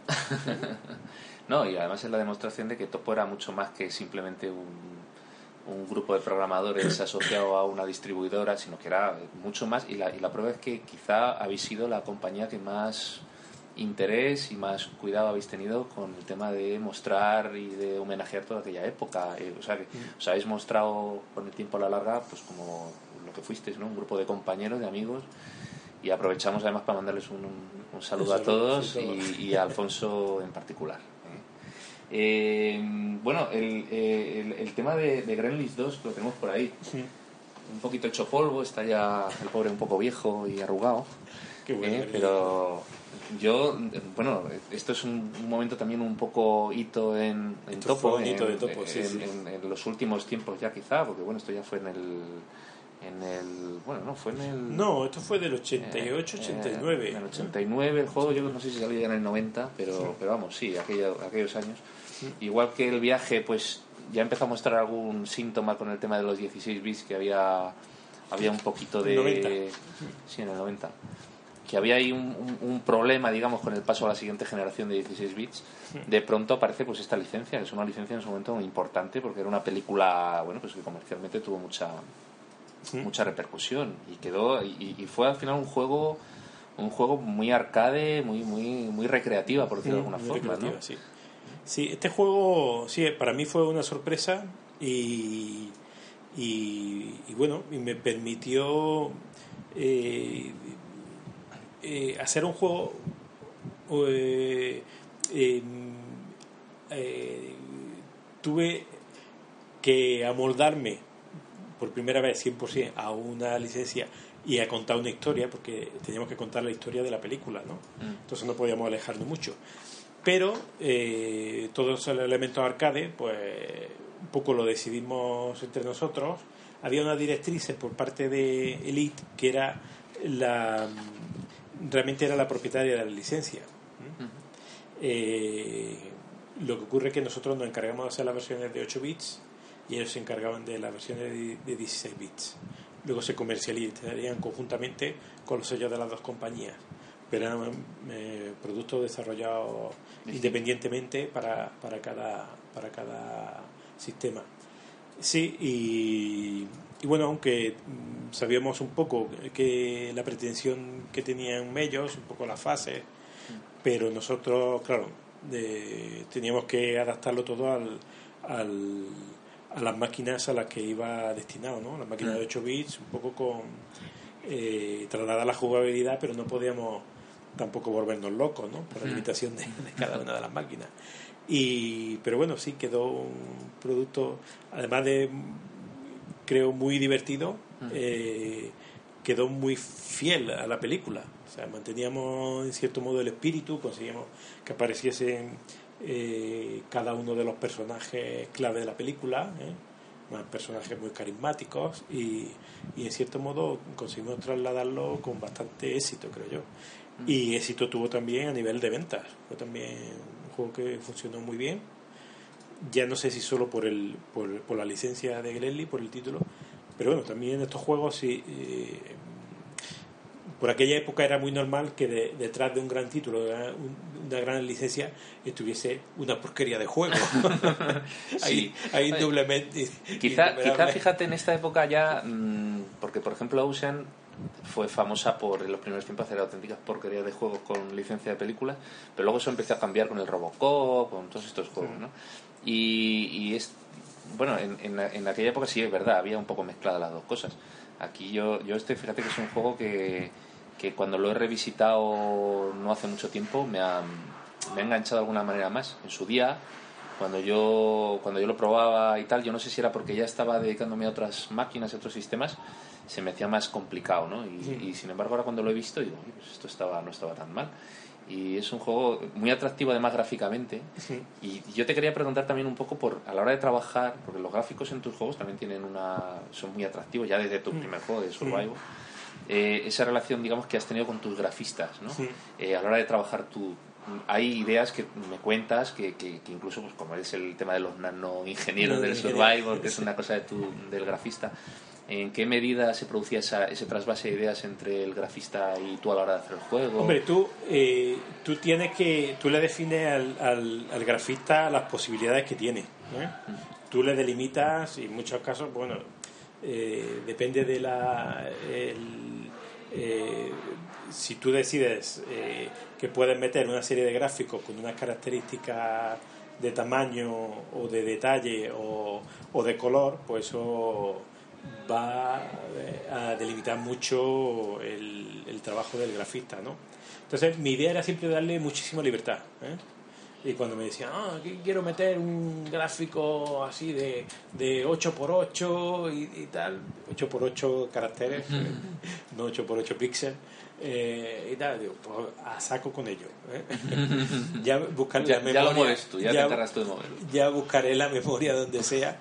Más que el problema de moverlo era el problema de la memoria, de De ubicarlo, ¿no? Claro, muchas veces, porque no es solamente un gráfico estático, porque luego a ese gráfico hay que darle vida, ¿no? Tienes que, que buscarte el modo para que pues, para que ande, para que salte, para que se mueva, para que se agache, para entonces todo eso, mientras mayor fuese el gráfico, mm, mayores problemas de memoria vas a tener, ¿no? Y entonces, pero bueno, yo tenía ahí mis secretos y mis trucos. ¿eh? Yo tenía, por ejemplo, todos los, todos los gráficos los tenía siempre mirando hacia la derecha. ¿eh? Y luego hacíamos un- con una rutina Espejo. muy rápida, un, un efecto espejo. Un espejo, un espejo o en versión un flip horizontal, un flip vertical. O sea, yo siempre mm, tenía esa posibilidad, ¿no?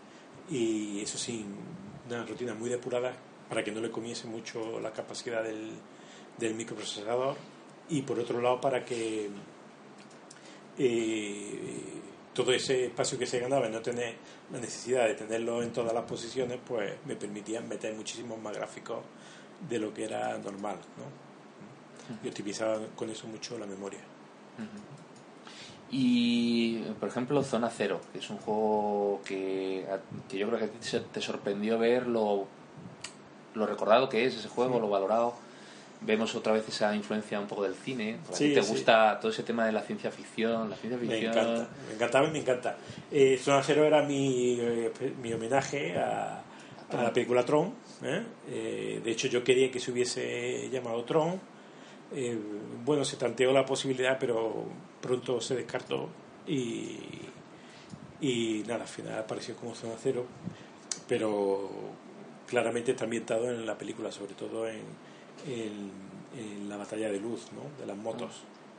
Entonces, eh, yo hice un juego, eh, quería que fuese un juego vertiginoso, muy rápido de jugar. Y donde todos los movimientos estuviese muy pautados y te obligase a reaccionar muy rápidamente, como entiendo que, que hubiese sido esa batalla si hubiese sido realidad, ¿no? Entonces, todo muy medido y muy pautado y, y reacciones rápidas y, y además que te tengas que plantear eh, una táctica ¿no? a la hora de eh, conforme tú ves cómo evoluciona o cómo eh, se mueven los contrincantes te obliga un poco a plantearte una estrategia ¿no? Eh, y lo hice y yo pensé mm, porque no fue un, eh, un número uno en ventas bueno, eh, no se vendieron muchas unidades yo pensé que fue un fracaso. De hecho, bueno, incluso la versión PC que, que le hice también, le hice eh, a ratos libres, la hice con Alfonso, la hice en mi casa, ¿eh? fuera del trabajo de Herbe, porque yo pensé que, eh, primero, eh, que ese juego se merecía una versión PC un poco más, más ágil que, la versión de 8 bits y, y luego por otro lado porque sabía yo que las ventas no justificaban la versión PC pero yo quería que estuviese en PC entonces lo hice en mis ratos libres lo hice con Alfonso eh, Fernández y, y quedó muy bien se publicó Eh, también tampoco fue un, un número uno en venta ¿no? porque tampoco se, salió un poco de tiempo eh, no se promocionó tampoco porque tampoco había presupuesto para promocionarlo y, y yo pensé que mm, de mi juego eh, que ese era el digamos el, el fracaso ¿no? que necesitaba uno de vez en cuando para poner lo- los pies en la tierra y decir bueno todos mis juegos no pueden ser un número uno. Pero que, que luego con el tiempo me he dado cuenta que hay gente que lo que le tiene un aprecio le tiene un cariño y, y eso me llena de orgullo Sí, sí, gente de nuestro, de, gente de nuestro, de nuestro equipo y además la, la versión PC yo recuerdo además que no era la típica, el típico juego en CGA de estos colores horribles que tenía la paleta de la CGA, sino que era un juego con un colorido Sí, bastante... era VGA, sí, sí, Era un sí. VGA, era muy, muy atractivo gráficamente. Hombre, ahí también está el problema con las ventas, supongo, el precio que empezaban a tener también los juegos de PC, por ejemplo, sin ofrecer algo muy, muy, muy significativamente mejor, que a lo mejor, quizá a lo mejor por esa falta de adaptación a los 16 bits, no lo sé. Pero que eran juegos que, claro, que pasaban de las 875 pesetas, 1200 pesetas, a lo mejor de, los, de, Sí. de- de este, por ejemplo, de un Gremlin 2 en cinta.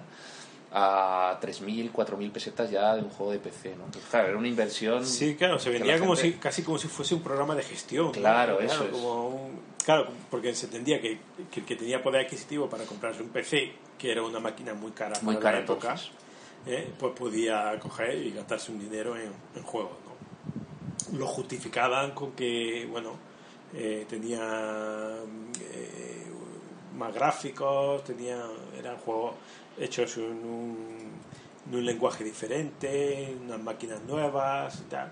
Bueno, eh, esa era la excusa. Hmm.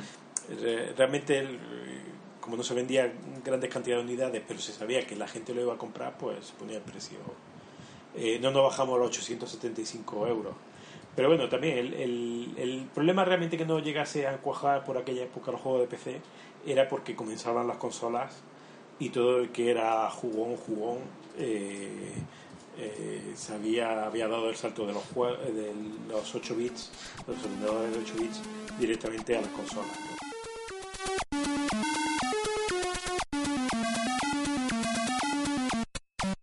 Continúa la entrevista a Rafa Gómez en la segunda parte del podcast. Descárgatelo accediendo a elmundodelespectrum.com.